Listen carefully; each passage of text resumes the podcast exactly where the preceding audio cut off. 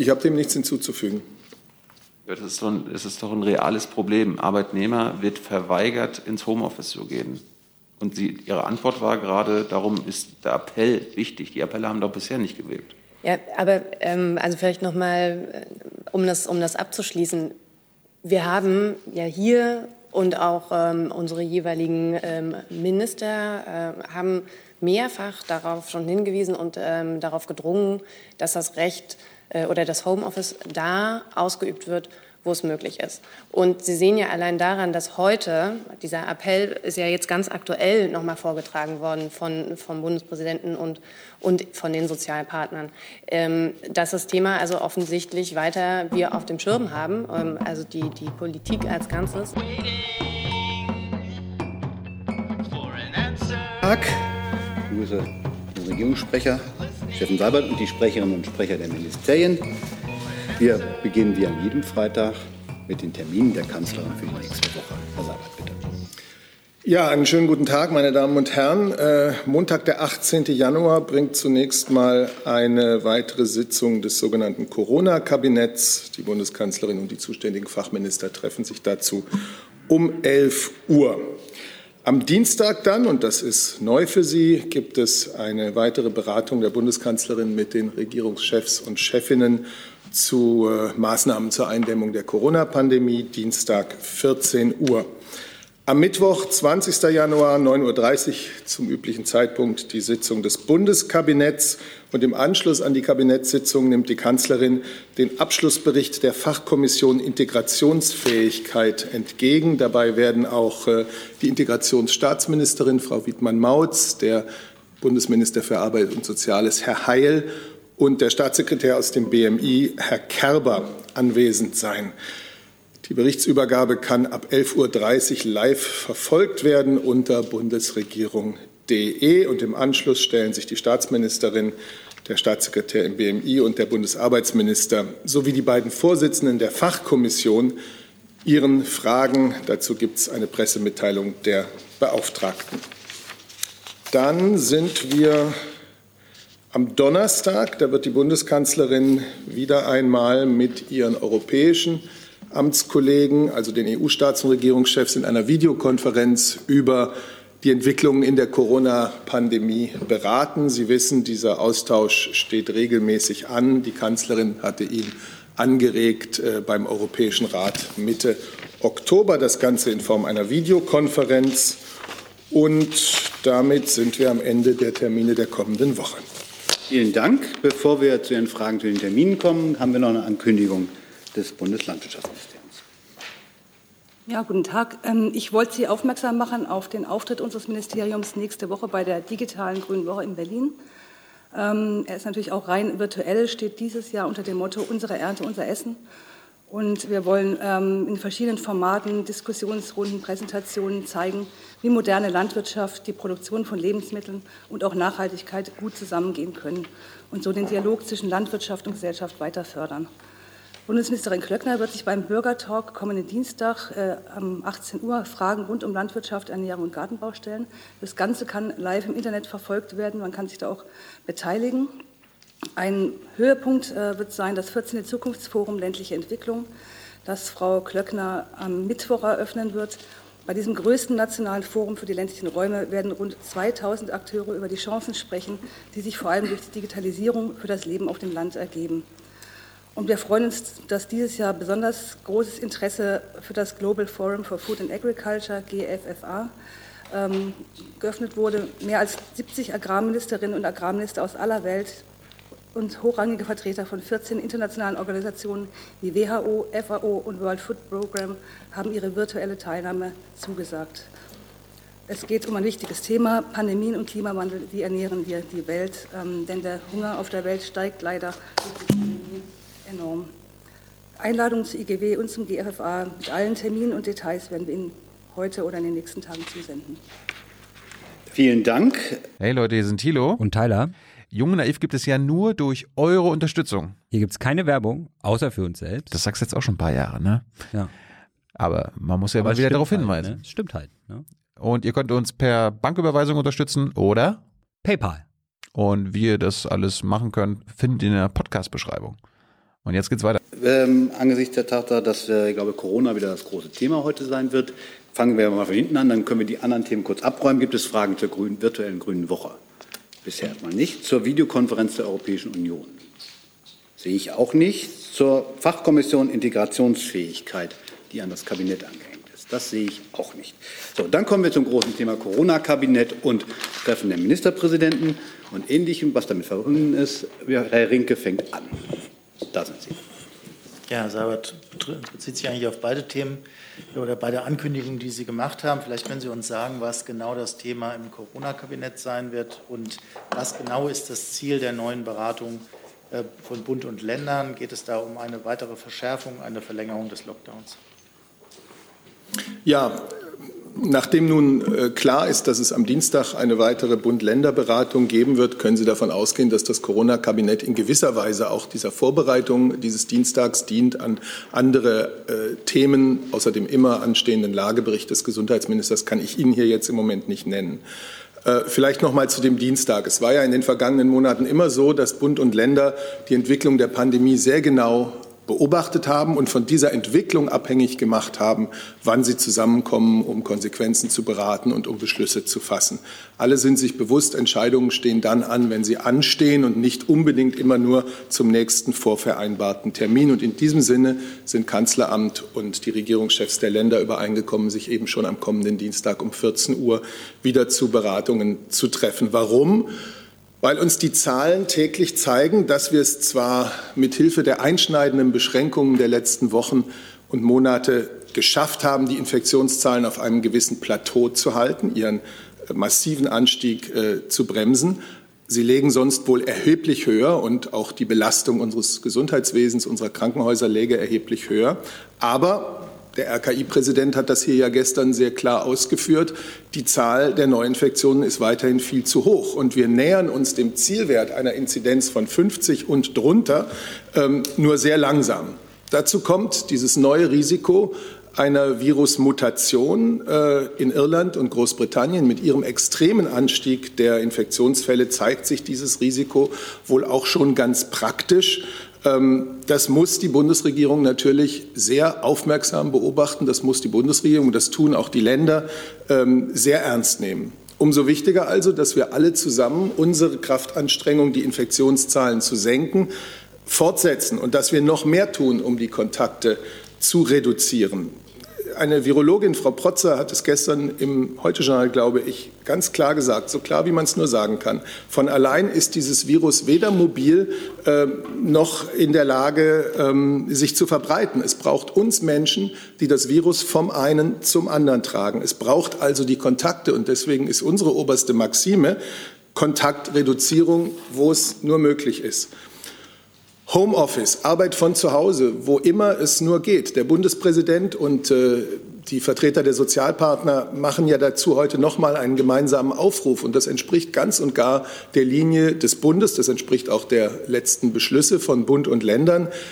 Jeder Betrieb, jedes Unternehmen, jedes Amt sollte prüfen, ob nicht noch deutlich mehr auf Arbeit abseits der Büros äh, umgestiegen werden kann. Das war im vergangenen Frühjahr möglich. Das sollte auch jetzt möglich sein und es ist dringend erforderlich angesichts der Lage. Herr Stuchlik dazu.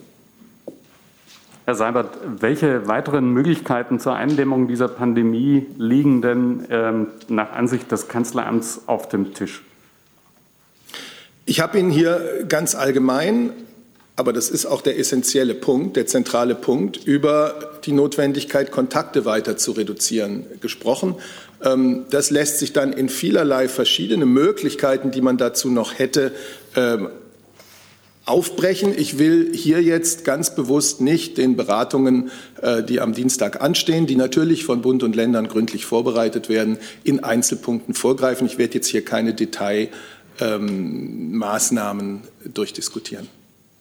Herr Warwick dazu. Ups, so. Ähm, Genomsequenzierung gilt in Deutschland als extrem unterausgestattet, gleichzeitig als essentielles Instrument zur Nachverfolgung der Virusmutation. Ähm, Hartmut Hengel, Leiter der Virologie an der Uni Freiburg, erklärte dazu, wir sequenzieren ohne repräsentative Probenerfassung auf dem Niveau eines Entwicklungslandes. Da würde mich interessieren, könnte das Gesundheitsministerium mal darlegen, wie viele Labore in Deutschland in der Lage sind, diese Genomsequenzierung durchzuführen? Die genaue Zahl habe ich leider nicht äh, jetzt vorliegen, aber Sie wissen, dass wir an einer äh, Verordnung zur Genomsequenzierung arbeiten, die Anfang äh, kommender Woche fertig sein soll. Es ist nicht so, dass äh, keine, keine äh, Virenproben äh, sequenziert würden momentan. Es gibt ein System mit einem Konsiliarlabor hier in Berlin an der Charité. Ähm, das wird anders als in anderen Ländern eher äh, nicht strukturiert bislang gemacht und wir werden es strukturiert machen auf Grundlage des äh, Bevölkerungsschutzgesetzes von vor sechs Wochen, ähm, das uns die Möglichkeit äh, gibt, auch die Daten entsprechend zu sammeln und strukturiert auszuwerten. Aber können wir davon ausgehen, dass wenn aufgrund dieser bisher nicht gegebenen Kapazitäten eine Nachverfolgung, Monitoring dieser Virusmutation nicht mehr geleistet werden kann, dass dann die Bundesregierung zu noch härteren Lockdown-Maßnahmen greift? Äh, da komme ich nicht mit bei dieser, äh, bei dieser Schlussfolgerung, ehrlich gesagt. Ähm, wir, können, wir können ja die Lockdown-Maßnahmen, die begründen sich ähm, aus den hohen Infektionszahlen, aus äh, den, den hohen Belegungszahlen auf den Intensivstationen. Außerdem gibt es, äh, sind, sind entsprechende Mutationen nachgewiesen worden in Deutschland. Deutschland hat reagiert, versucht, äh, die Ausbreitung äh, von Virusmutationen, von gefährlichen Virusmutationen äh, auf Kontinentaleuropa zu verhindern. Ähm, das scheint bislang gelungen zu sein. Wie gesagt, in Einzelfällen sind solche Sequenzen nachgewiesen worden. Hm, Dann habe ich eine Online-Frage von Herrn Bentin vom ZDF. Virologen wie Herr Streeck und Herr Stör sagen, dass eine Inzidenz von 50 im Winter unrealistisch und für die Bevölkerung demotivierend sei. Es sei eine Zahl der Politik ohne wissenschaftliches Fundament. Gibt es die Überlegung in der Bundesregierung, diese gesandte Zielmarke von 50 anzupassen oder zu überdenken? Nein, diese Zielmarke bleibt weiterhin eine wichtige Zielmarke.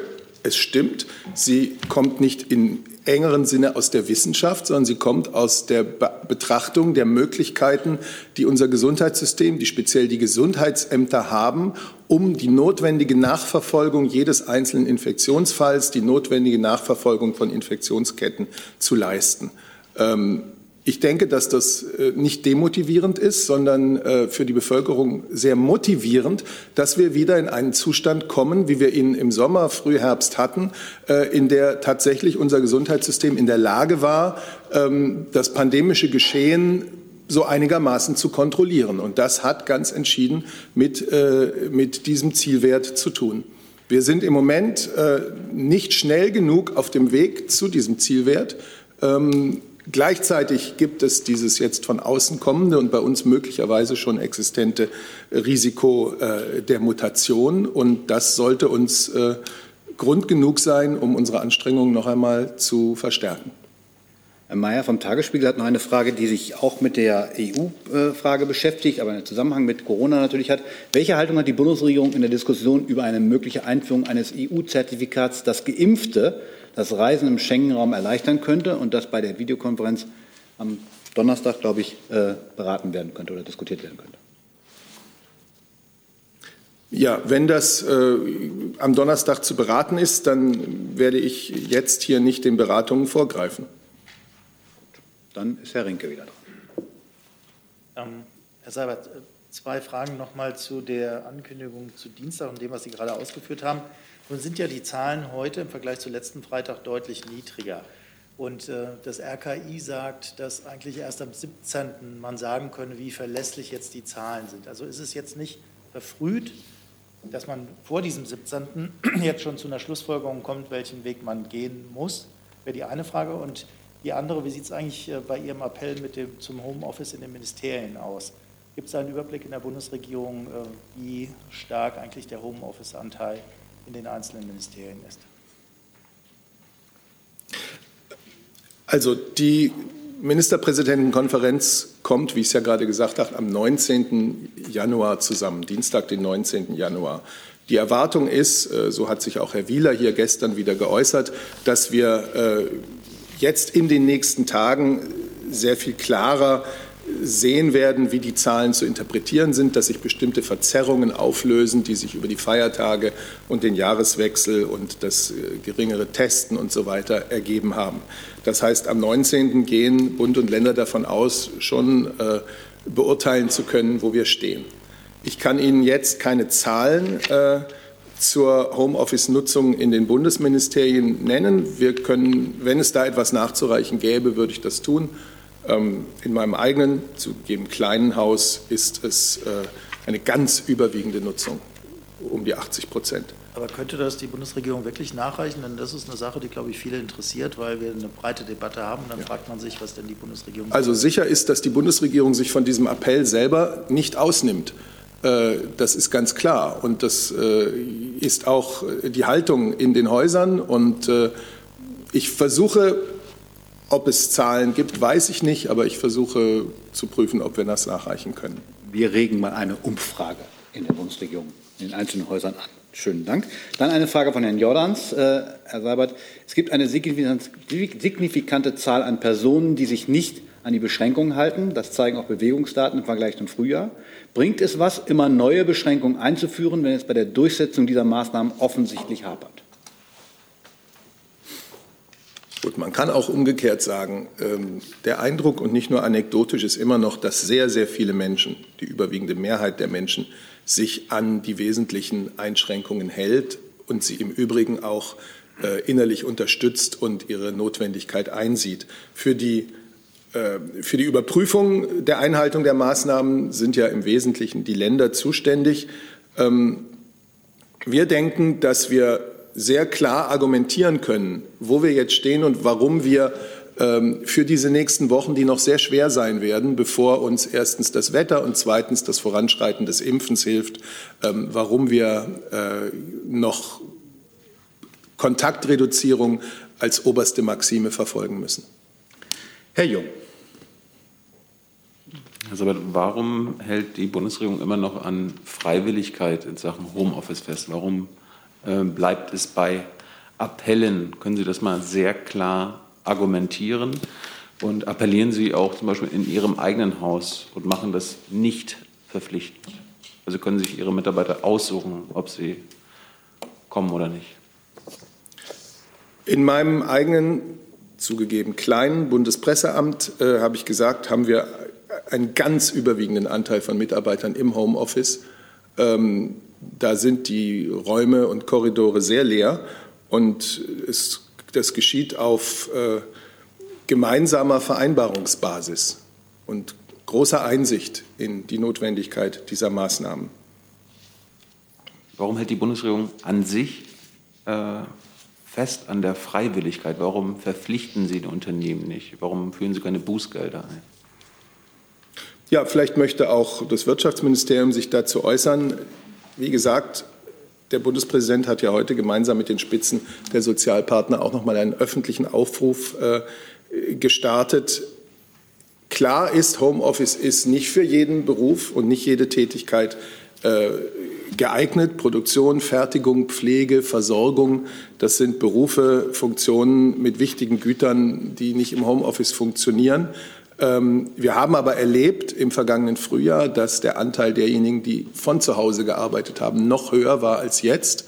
Es ist also möglich und äh, wir denken, dass äh, über Appelle, über Einsicht äh, in die Notwendigkeit ähm, und auch über die Einsicht, dass uns das allen etwas bringt. Denn je stärker wir jetzt in der Lage sind, die Kontakte zu runterzufahren und die Infektionszahlen auch runterzufahren, desto kürzer müssen wir mit solchen zugegeben sehr einschneidenden Maßnahmen leben, dass wir da auch vorankommen können. Es gibt im Moment eine, keine zwingende Regelung, die jetzt derzeit in der Bundesregierung auf der Tagesordnung stünde. Das Wirtschaftsministerium. Ja, ähm, ich kann mich an, was Herr Sabat gesagt hat, natürlich nur anschließen. Ähm, und das Erste ist, äh, ist das, äh, wir schließen uns dem Appell ähm, an natürlich und ähm, setzen uns dafür ein und appellieren an alle Arbeitgeber, dass dort Homeoffice ermöglicht wird, wo es auch möglich ist. Das ist nicht überall der Fall. Und dort, wo es möglich ist, soll es, soll es äh, auch möglich sein. Und auch unsere Erfahrung ist, dass es ja schon weitgehend möglich gemacht wird. Ich kann auch für unser Haus sagen, dass ähm, der, der überwiegende Anteil der Mitarbeiter im, im Homeoffice arbeitet. Und ähm, ja, ich weiß nicht, ob eine, eine Verpflichtung ähm, so viel zielführend wäre. Ich denke auch, ähm, da, da, spielen viele Faktoren eine Rolle, ähm, nicht nur auf Arbeitgeberseite, auch auf Seite der Beschäftigten. Ähm, für größere Akzeptanz äh, sorgt es, wenn das in Absprache geschieht, wann Homeoffice, ähm, äh, wann Beschäftigte im Homeoffice arbeiten und wann nicht. Und ähm, wie gesagt, also der, heute hat der Bundespräsident appelliert, ähm, auch Herr Altmaier ähm, hat mehrfach schon darauf äh, äh appelliert auch und darauf hingewiesen, äh, die Möglichkeiten des Homeoffice zu nutzen. Und ähm, ich denke, das, das ist ein, der richtige Weg. Herr Warwick, zu dem Thema Corona oder zu einem anderen?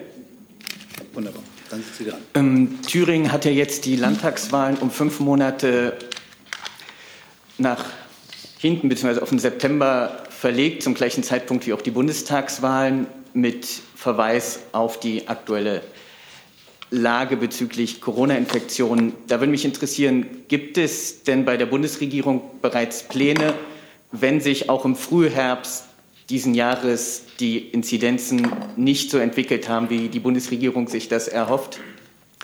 Ebenfalls die Bundestagswahl entweder in Form von verstärkter Briefwahl zu adaptieren oder sogar an sich in Gänze zu verschieben? Ich sehe keinen Anlass, äh, über so etwas jetzt zu spekulieren.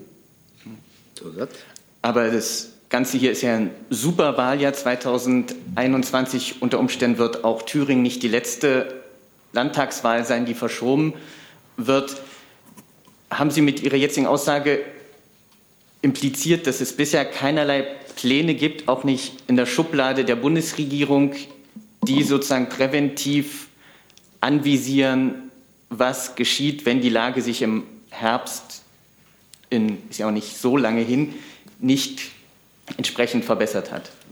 Ich sehe keinen Grund für die Bundesregierung, darüber jetzt zu spekulieren. Und vielleicht kann der Kollege aus dem Innenministerium noch mal darüber aufklären, wie Wahltermine in Deutschland zustande kommen. Die Kollegin. Oh, Entschuldigung. Ich hatte nicht richtig. Herr Feldhoff saß dazwischen. Ich bin, äh, bin im Weg. Das sind Journalisten oft. Ja. Das BMI. Vielleicht können Sie was also ich habe eigentlich dem von Herrn Seibert nichts hinzuzufügen, aber das äh, Prozedere ansonsten ist natürlich, dass, dass äh, dem Kabinett ein Wahltermin vorgeschlagen wurde. Das ist ja im November passiert und äh, der Bundespräsident ähm, entscheidet das dann oder segnet das ab. Also auch das BMI verfügt noch nicht über Präventivpläne, Umgang, Bundestagswahl unter Pandemiebedingungen. Genau, ich habe dem von Herrn Seibert nichts hinzuzufügen. Herr Jess. Herr Sabat, äh, da Sie, sagen wir, freundlich optimistisch festgestellt haben, nach wie vor würden die überwiegende Mehrheit der Bevölkerung sich an Restriktionsmaßnahmen aus eigenem Antrieb äh, beteiligen.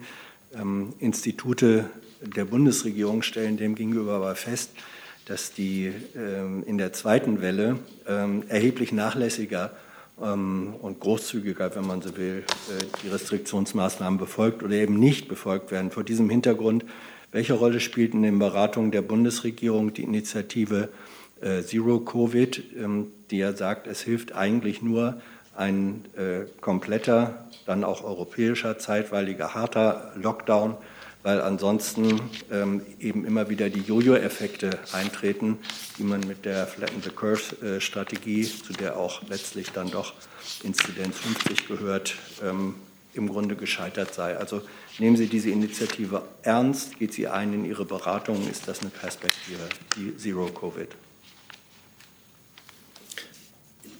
Die Bundesregierung, und das gilt sicherlich auch für die Länder, nimmt grundsätzlich äh, den gesamten Forschungsstand, alle Meinungen von Experten, äh, die auf Studien und, äh, und, und Forschungsarbeit äh, basieren, zur Kenntnis. Das alles fließt in vielfältiger Weise in unsere Regierungsarbeit in dieser Pandemie ein und natürlich auch in, in Beschlüsse, die, die dann gefasst werden.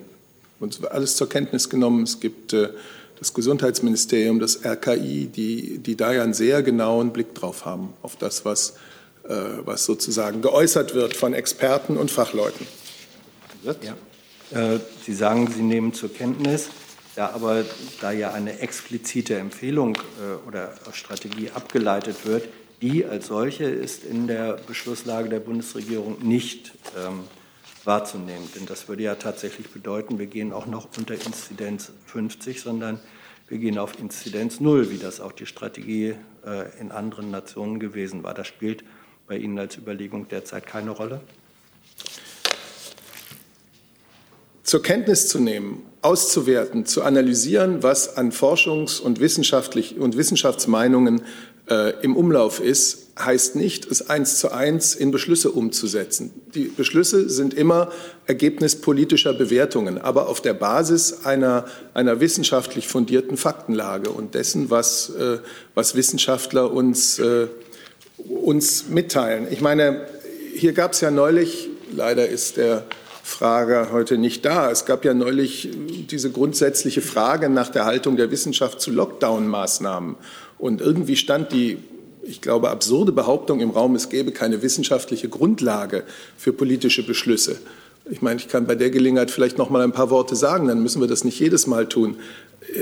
Die Regierungs-PK ist natürlich nicht der Ort, um wissenschaftliche Studien zu diskutieren. Das tun Wissenschaftler und Wissenschaftlerinnen täglich. Und Gott sei Dank wenden sie sich auch immer wieder mit ihren Erkenntnissen an die Öffentlichkeit. Und da gibt es ganz klare Aussagen über die Notwendigkeit und den Nutzen von deutlichen Kontaktreduzierungen. Äh, Aussagen von führenden Virologen, von Epidemiologen, von Experten, die rechnergestützte Modelle zur Entwicklung von Pandemien äh, erstellen. Ein ähm, guter Weg, sich über den Studienstand, das sage ich jetzt auch fürs Protokoll, weil wie gesagt, das hier mehrfach äh, hinterfragt wurde, sich über den Studienstand auf dem Laufenden zu halten, ist die Webseite des Robert Koch Instituts. Da kann man viel zum Stand der Forschung erfahren. Herr Rinke ist der Nächste. Ja, eine Frage ans Gesundheitsministerium. Ich wollte noch mal zurückkommen auf die Frage vorhin äh, EU-Zertifikat für Geimpfte. Ähm, eigentlich hat doch die Bundesregierung, also das Kabinett, am Mittwoch gerade eine neue Einreiseverordnung beschlossen. Da ist keine Ausnahme für Geimpfte vorgesehen. Also ist die deutsche Position nicht, dass äh, so ein EU-Zertifikat für Geimpfte bei der Einreise abgelehnt würde? Also diese Einreiseverordnung müssen Sie ähm, auch so sehen, dass sie natürlich äh, äh, den, den äh, wissenschaftlichen Grundlagen angepasst wird. Ähm, und äh, momentan äh, sehen wir äh, das noch nicht als ausreichend gesichert an, dass diejenigen, die geimpft sind, nicht selber infektiös sein kann. Und deshalb ist die Einreiseverordnung so formuliert, wie sie formuliert ist.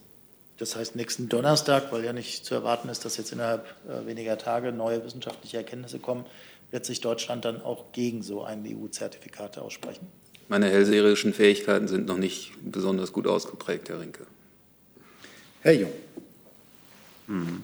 Äh, noch mal ein paar Lernfragen zu den Appellen, Herr Seibert, ebenfalls Frau Eichler und das äh, Arbeitsministerium. Gibt es denn Kriterien für Ihre Appelle? Also bis wann Sie die Appelle ähm, kommunizieren werden und wann Sie umsteigen werden? Oder ist Eigenverantwortung das Maximum, was nicht, was unumstößlich ist und können Bundesländer eigentlich eigene Homeoffice-Regeln machen? Und äh, vielleicht ans Arbeitsministerium direkt ähm, uns erreichen ja auch immer wieder, also alle unsere Kollegen wahrscheinlich, ähm, Mails und Nachrichten von Arbeitnehmern, die berichten, dass der Arbeitgeber Homeoffice verweigert. Also, was sollen Arbeitnehmer machen, deren Arbeitgeber Homeoffice verweigern? Umso wichtiger ist es sicherlich, dass der Appell, den der Bundespräsident heute ähm, in Sachen mehr Homeoffice, ähm, den der Bundespräsident heute ausgesprochen hat, flankiert wurde von den Sozialpartnern, also von Herrn Dulger für den BDA und von äh, Herrn Hofmann für die Gewerkschaften. Das ist eine gemeinsame Haltung äh, und das sollte auch entsprechend durchgeführt werden. Dann habe ich ja, vielleicht kann ich ähm, da einfach noch mal ergänzen. Natürlich ähm, hat auch der Bundesminister immer wieder deutlich gemacht, dass ähm, Homeoffice dort einzusetzen ist, wo es möglich ist. Und er hat auch ganz deutlich jüngst in einem großen ähm, deutschen Blatt gesagt, dass es nicht nur irgendein Appell ist, sondern jetzt eine ganz klare Ansage von Bund und Ländern an die Wirtschaft und darüber hinaus. Und auch das ist bekannt, setzt sich das Bundesministerium für Arbeit und Soziales eben für einen Ordnungsrahmen für mobile Arbeit ein, der sich eben derzeit noch in der regierungsinternen Abstimmung befindet. Und was die aktuelle Situation betrifft, ist vollkommen klar, dass wir das im Blick behalten. Ähm, das ist immer wieder zu bewerten vor dem Hintergrund der aktuellen Pandemiesituation und der betriebliche Arbeitsschutz ist dann auch Grundlage für Entscheidungen. Bis dahin gilt aktuell ähm, die Arbeitsschutzregeln, die auch einzusehen sind ähm, auf der Seite des Bundesministeriums für Arbeit und Soziales. Ich hatte ja gefragt, ob die Bundesländer eigene Homeoffice-Regeln machen können, zum Beispiel Bußgelder einführen können, oder ist das absolute Bundessache. Und das aber, ich habe Sie so verstanden, die Arbeitnehmer, deren Homeoffice verweigert wird vom Arbeitgeber, haben dann Pech, wenn die Arbeitgeber nicht auf die Appelle vom jetzt Bundespräsidenten hören. Da gibt es keine Anreize oder so weiter. Fangen wir mal mit der, mit der rechtlichen Frage an. Ja, Bundesländer? kann ich ehrlich gesagt nicht beantworten. Vielleicht kann da das BMAS mehr dazu sagen. Also ich kann dazu auch an dieser Stelle nur sagen, dass die Arbeitsschutzregeln, die getroffen sind in dieser Corona-Pandemie, natürlich bundesweit gelten. Elisabeth? Ich habe dem nichts hinzuzufügen. Ja, das, ist doch ein, das ist doch ein reales Problem. Arbeitnehmer wird verweigert, ins Homeoffice zu gehen. Und Sie, Ihre Antwort war gerade, darum ist der Appell wichtig. Die Appelle haben doch bisher nicht gewirkt. Ja, aber ähm, also vielleicht noch mal, äh, um das, um das abzuschließen. Wir haben ja hier und auch ähm, unsere jeweiligen ähm, Minister äh, haben mehrfach darauf schon hingewiesen und ähm, darauf gedrungen, dass das Recht äh, oder das Homeoffice da ausgeübt wird, wo es möglich ist. Und Sie sehen ja allein daran, dass heute, dieser Appell ist ja jetzt ganz aktuell nochmal vorgetragen worden von, vom Bundespräsidenten und, und von den Sozialpartnern, ähm, dass das Thema also offensichtlich weiter wir auf dem Schirm haben, ähm, also die, die Politik als Ganzes und, ähm, und weiter auch darauf dringt, dass es dort ermöglicht wird, wo es geht. Eine Zusatzfrage von Frau Marten von der FAZ zu diesem Thema. Ist es eigentlich rechtlich möglich, Homeoffice anzuordnen, wie das die Grünen zum Beispiel fordern? Das geht sicher ans BMAS bzw. ans Wirtschaftsministerium. Dazu kann ich nichts sagen. Das würde ich äh, eher beim BMAS sehen. Oder also ich kann an der Stelle auch nur noch mal ähm, die Position deutlich machen. Ähm, wir als Bundesministerium für Arbeit und Soziales ähm, haben die aktuelle Situation im Blick und bewerten die immer wieder vor dem Hintergrund des aktuellen Pandemiegeschehens und der betriebliche Arbeitsschutz ist dann auch Grundlage für Entscheidungen. Und wir haben ja im Moment auch schon ähm, geltende Arbeitsschutzregeln für ähm, diese Pandemie aufgestellt die fortan gelten. Und der Minister sich, hat sich ja auch schon deutlich, ähm, immer wieder deutlich gemacht, dass er für ein Recht ähm, auf Homeoffice eintritt. Und da liegt jetzt eben auch ähm, der Gesetzentwurf zur Abstimmung in der Bundesregierung vor. Ich glaube, die Frage war, ob es recht, also gar nicht, ob Sie das wollen oder nicht wollen, sondern ob es rechtlich derzeit möglich ist, dass Sie per Verordnung Homeoffice anordnen können, zum Beispiel. Oder ob es zum Beispiel diesen Gesetz, dieses Gesetzentwurfs bedarf, der ja noch in der Abstimmung ist.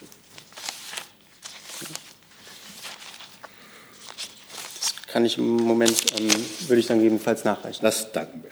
Dann habe ich ein paar Fragen zum Impfen. Und zwar fangen wir mal mit Herrn Wiegold an. Der fragt nämlich, warum wurde nicht per Verordnung oder gegebenenfalls Gesetz geregelt, dass Daten der Meldeämpfer für Impfbenachrichtigungen genutzt werden können? Und Herr Jordans von AP fragt, es gibt einen parlamentarischen Vorschuss, die Priorität bei den Impfungen und andere Aspekte der Impfverordnung wie das Impfmonitoring gesetzlich zu regeln. Was hält der Minister davon? Ich glaube, das geht zuerst an das Gesundheitsministerium. Ja, das erste ist ähm, äh, verankert im Bundesmeldegesetz. Äh, da müsste das äh, BMI was äh, dazu sagen. Ähm, es ist möglich, diese Daten zu nutzen, um, äh, um äh, die Personen entsprechend anzuschreiben. Und die zweite Frage, Entschuldigung. Die zweite Frage ging um die Veränderung der Prioritäten im, und das Ganze per Gesetz.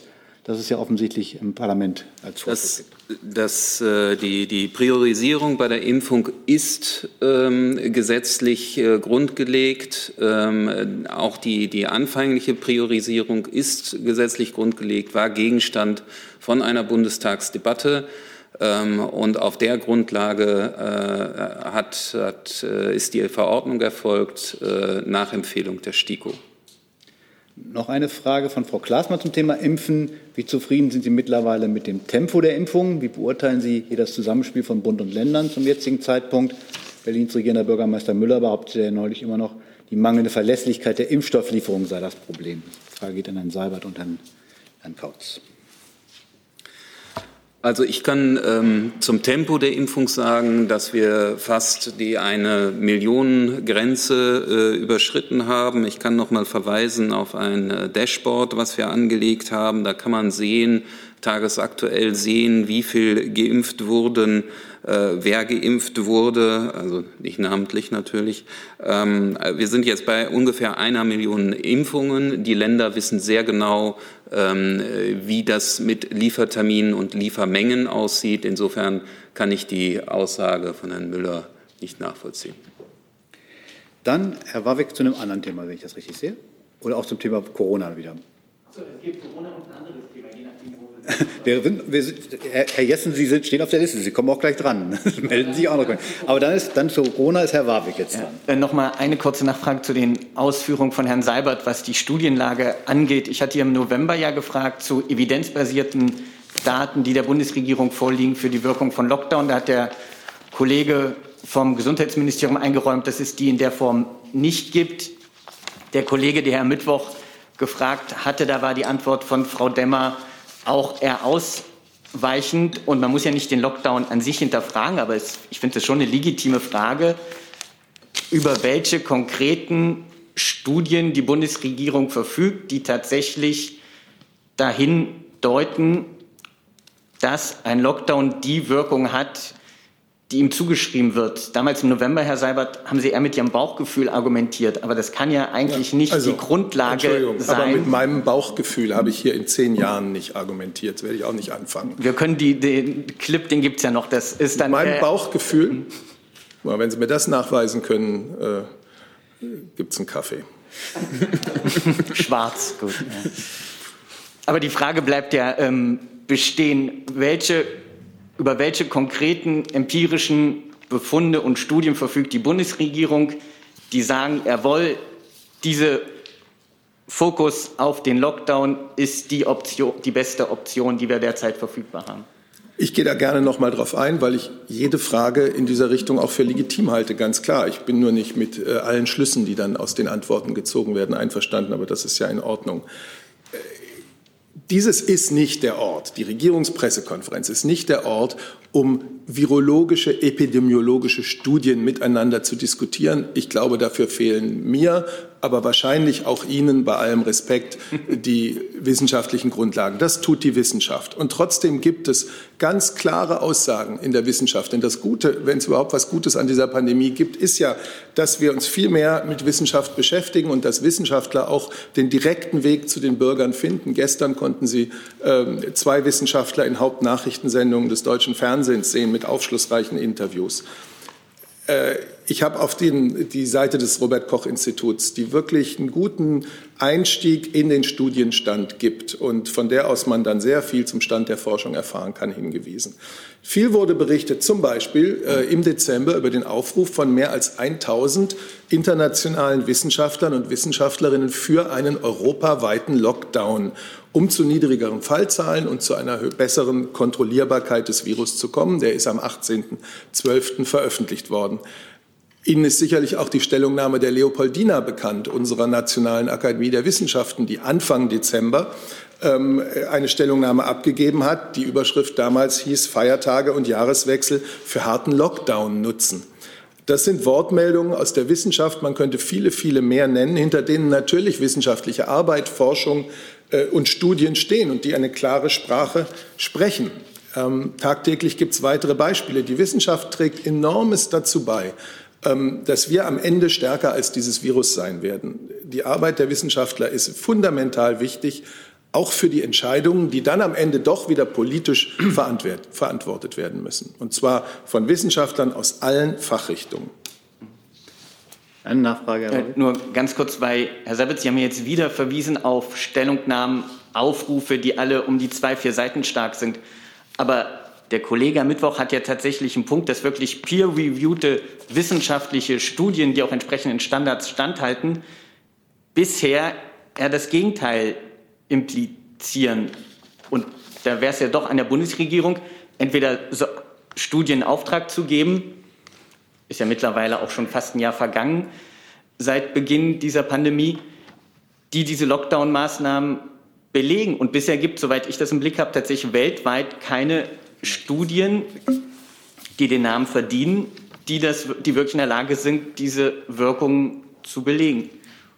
Und dann zumindest, um da noch eine Frage draus zu machen, plant denn die Bundesregierung eine entsprechende Studie?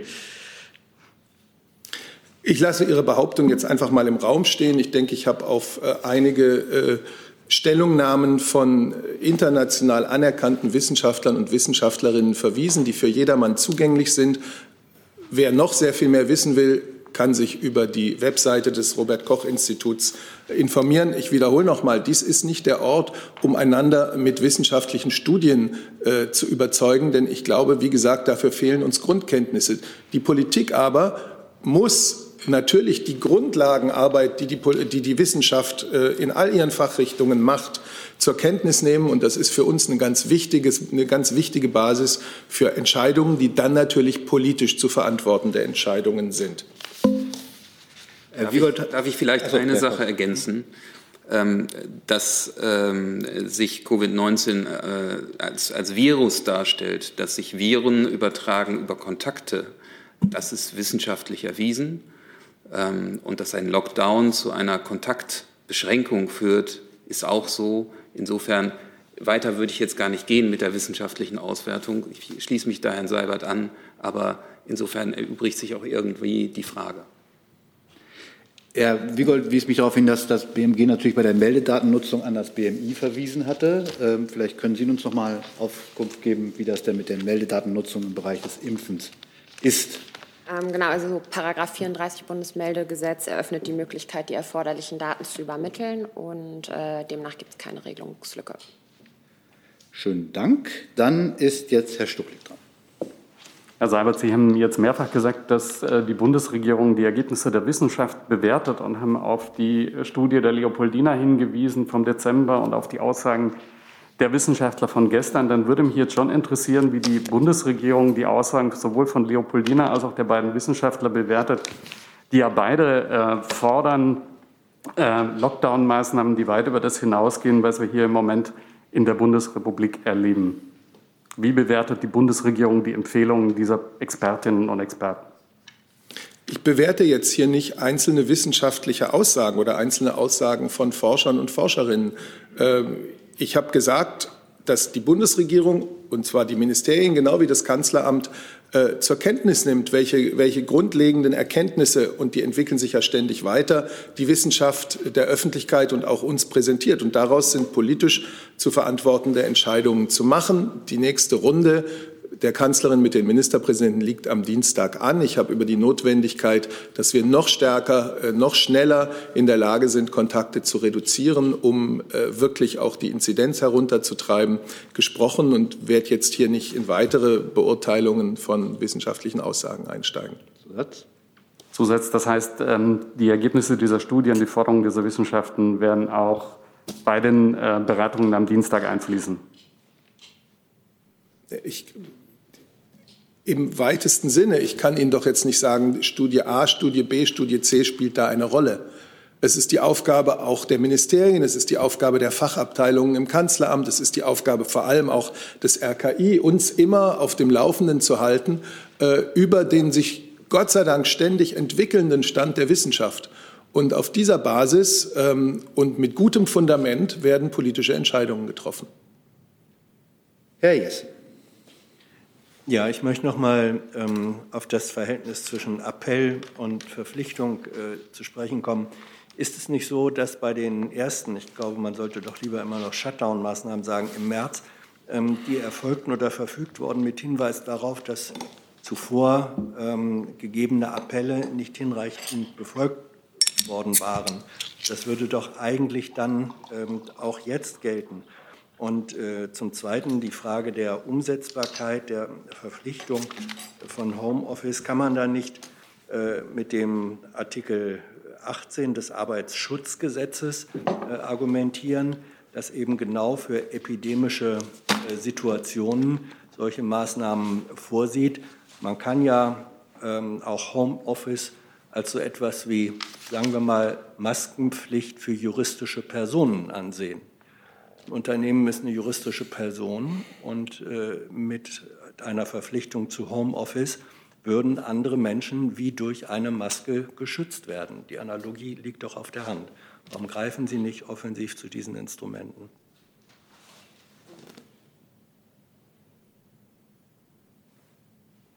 Wer möchte darauf antworten? Das BMAS.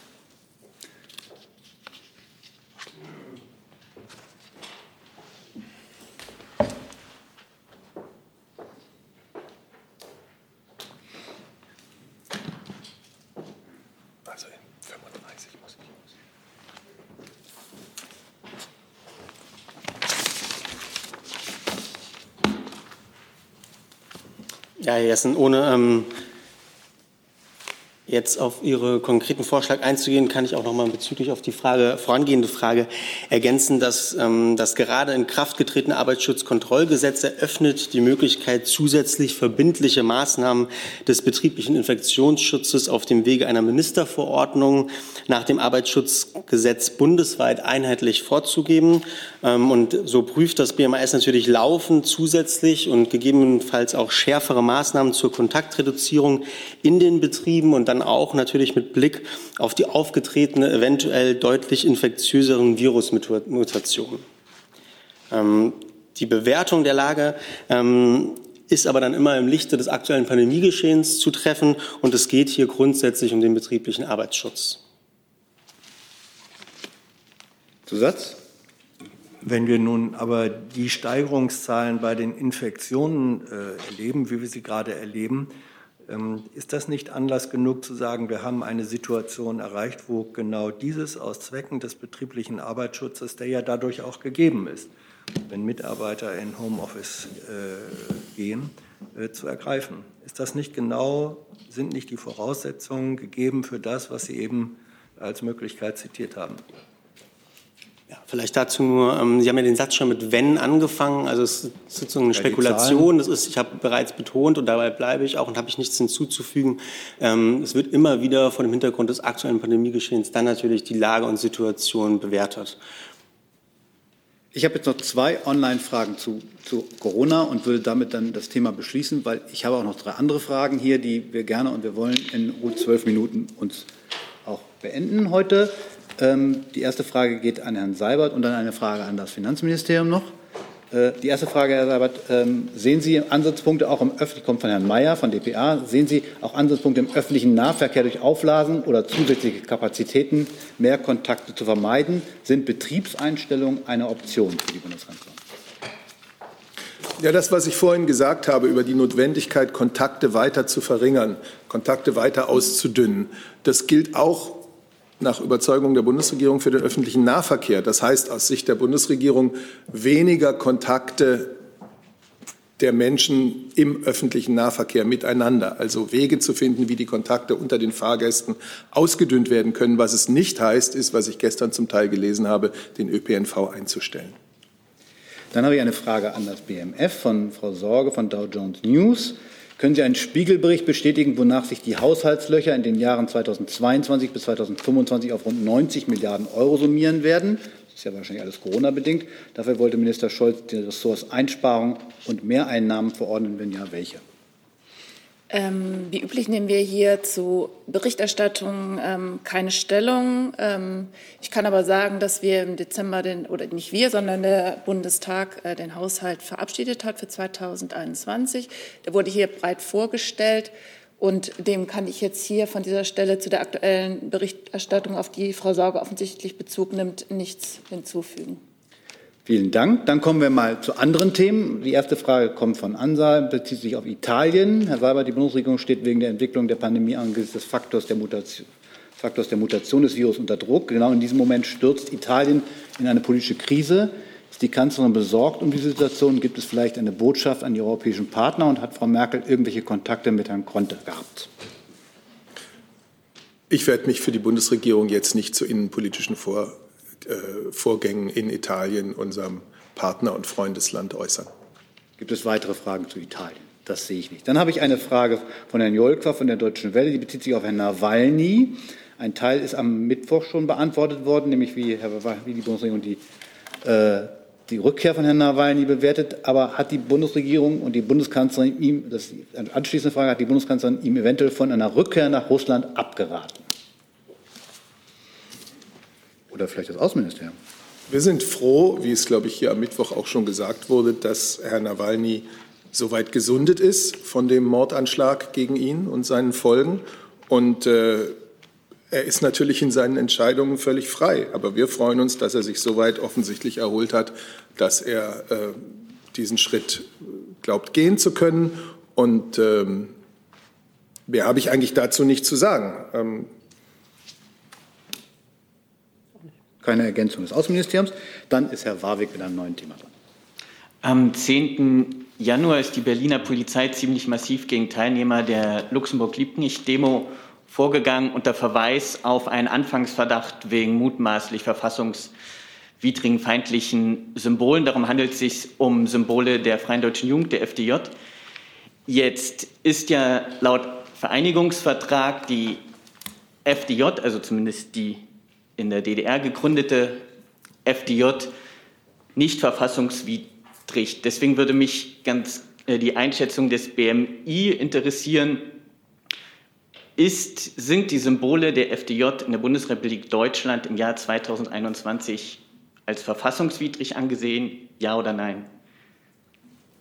Dazu kann ich Ihnen nichts sagen, das muss ich gegebenenfalls nachreichen. Vielen Dank. Weitere Fragen zu dem Thema? Das sehe ich nicht. Dann ist Herr Rinke dran.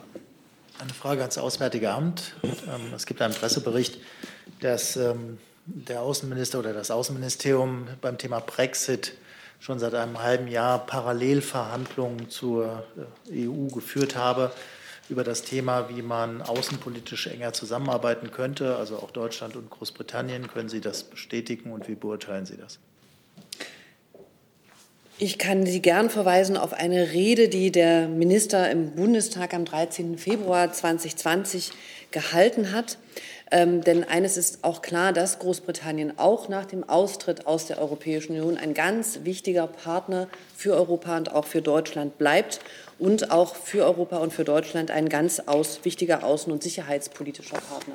Und natürlich ähm, ist es auch für die Europäische Union wichtig, mit Großbritannien ähm, möglichst enge Beziehungen in allen Bereichen zu haben. Und natürlich ist es auch so, dass wir mit Großbritannien zum Beispiel im Format der E3 ähm, zu Iran oder zu anderen Themen ähm, äh, zusammenarbeiten und da ja auch Mitglied sind. Ein weiteres Gremium wäre die G7 oder die Vereinten Nationen.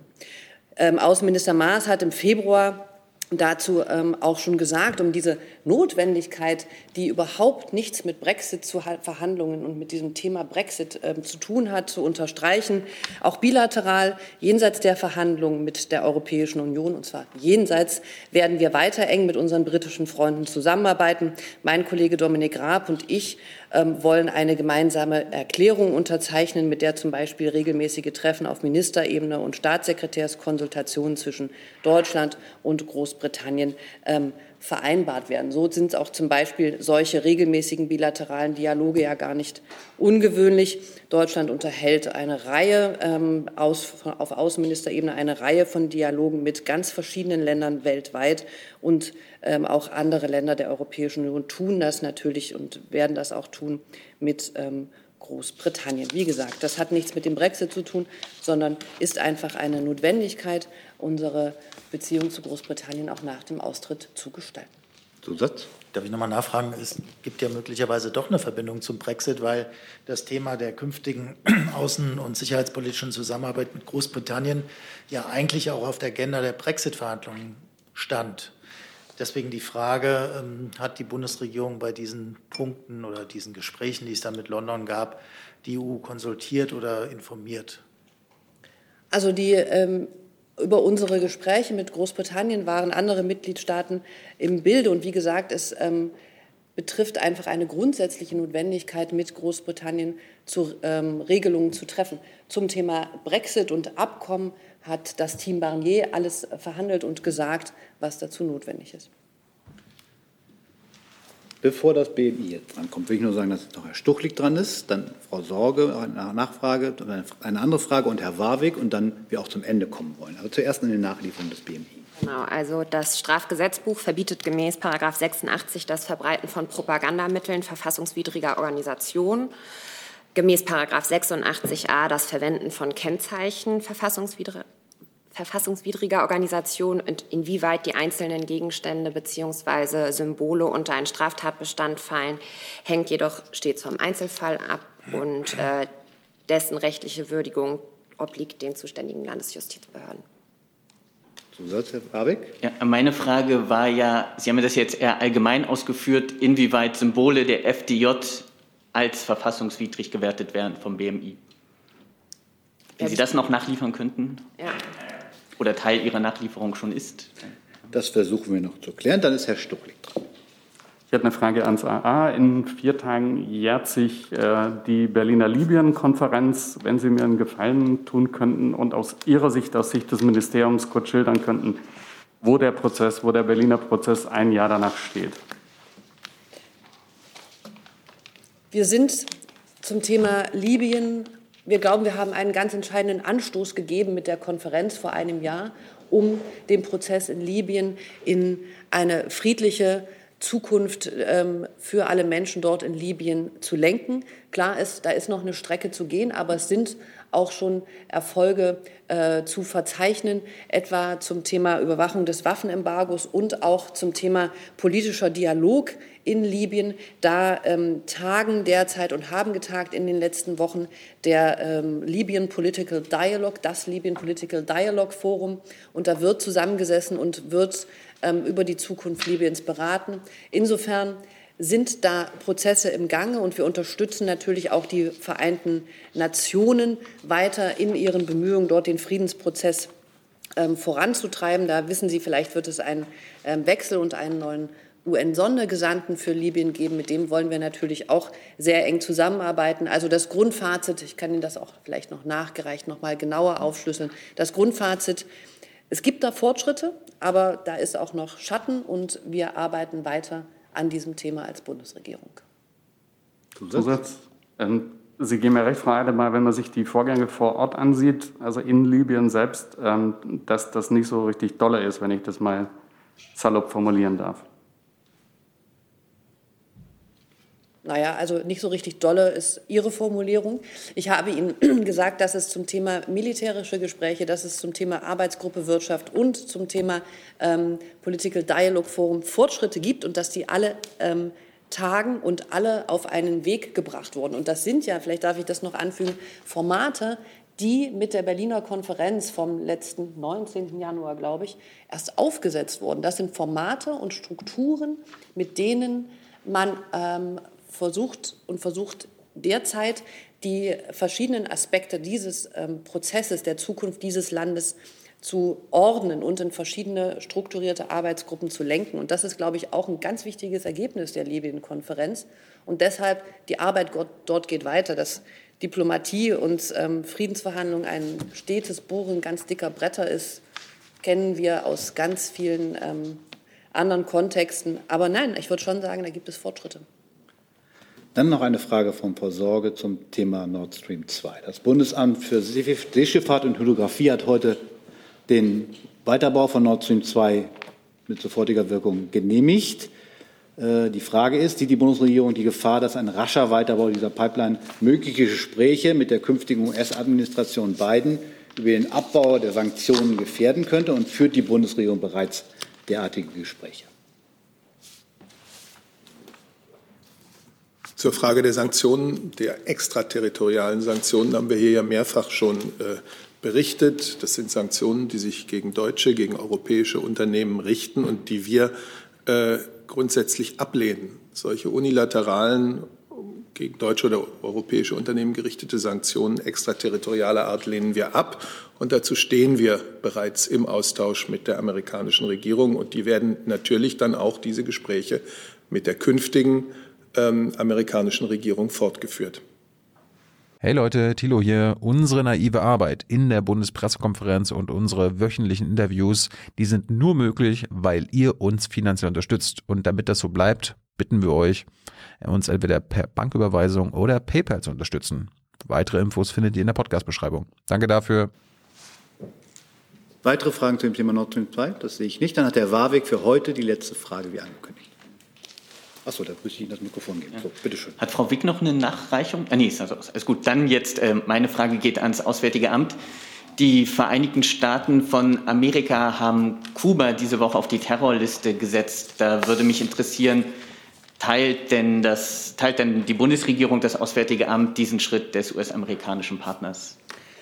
Wir haben diese Maßnahme der USA zur Kenntnis genommen. Ähm, die deutsche Position und die befindet sich ganz im Einklang mit derjenigen ähm, der Europäischen Union ist, dass wir für unsere Politik stehen, die auf eine Förderung ähm, der Beziehung auch zu Kuba und das schließt einen durchaus kritischen und ganz umfassenden Dialog mit Kuba ein, aber die auf eine grundsätzliche Dialogbereitschaft und Förderung der Beziehung mit Kuba gerichtet ist. Unsere Haltung zum Thema extraterritoriale Sanktionen hat Herr Seibert im Grundsatz gerade noch mal in einem anderen Zusammenhang auch geäußert. Zusatz? Aber die USA argumentieren ja, dass sie Kuba auf die Terrorliste gesetzt haben, weil Kuba ein Terrorsponsor sei. Ein Großteil der Lateinamerika-Experten verneinen das und sagen, dafür gibt es keinerlei Belege. Legen denn dem Auswärtigen Amt irgendwelche Informationen vor, die diese Listung Kubas rechtfertigen würden? Mir persönlich nicht.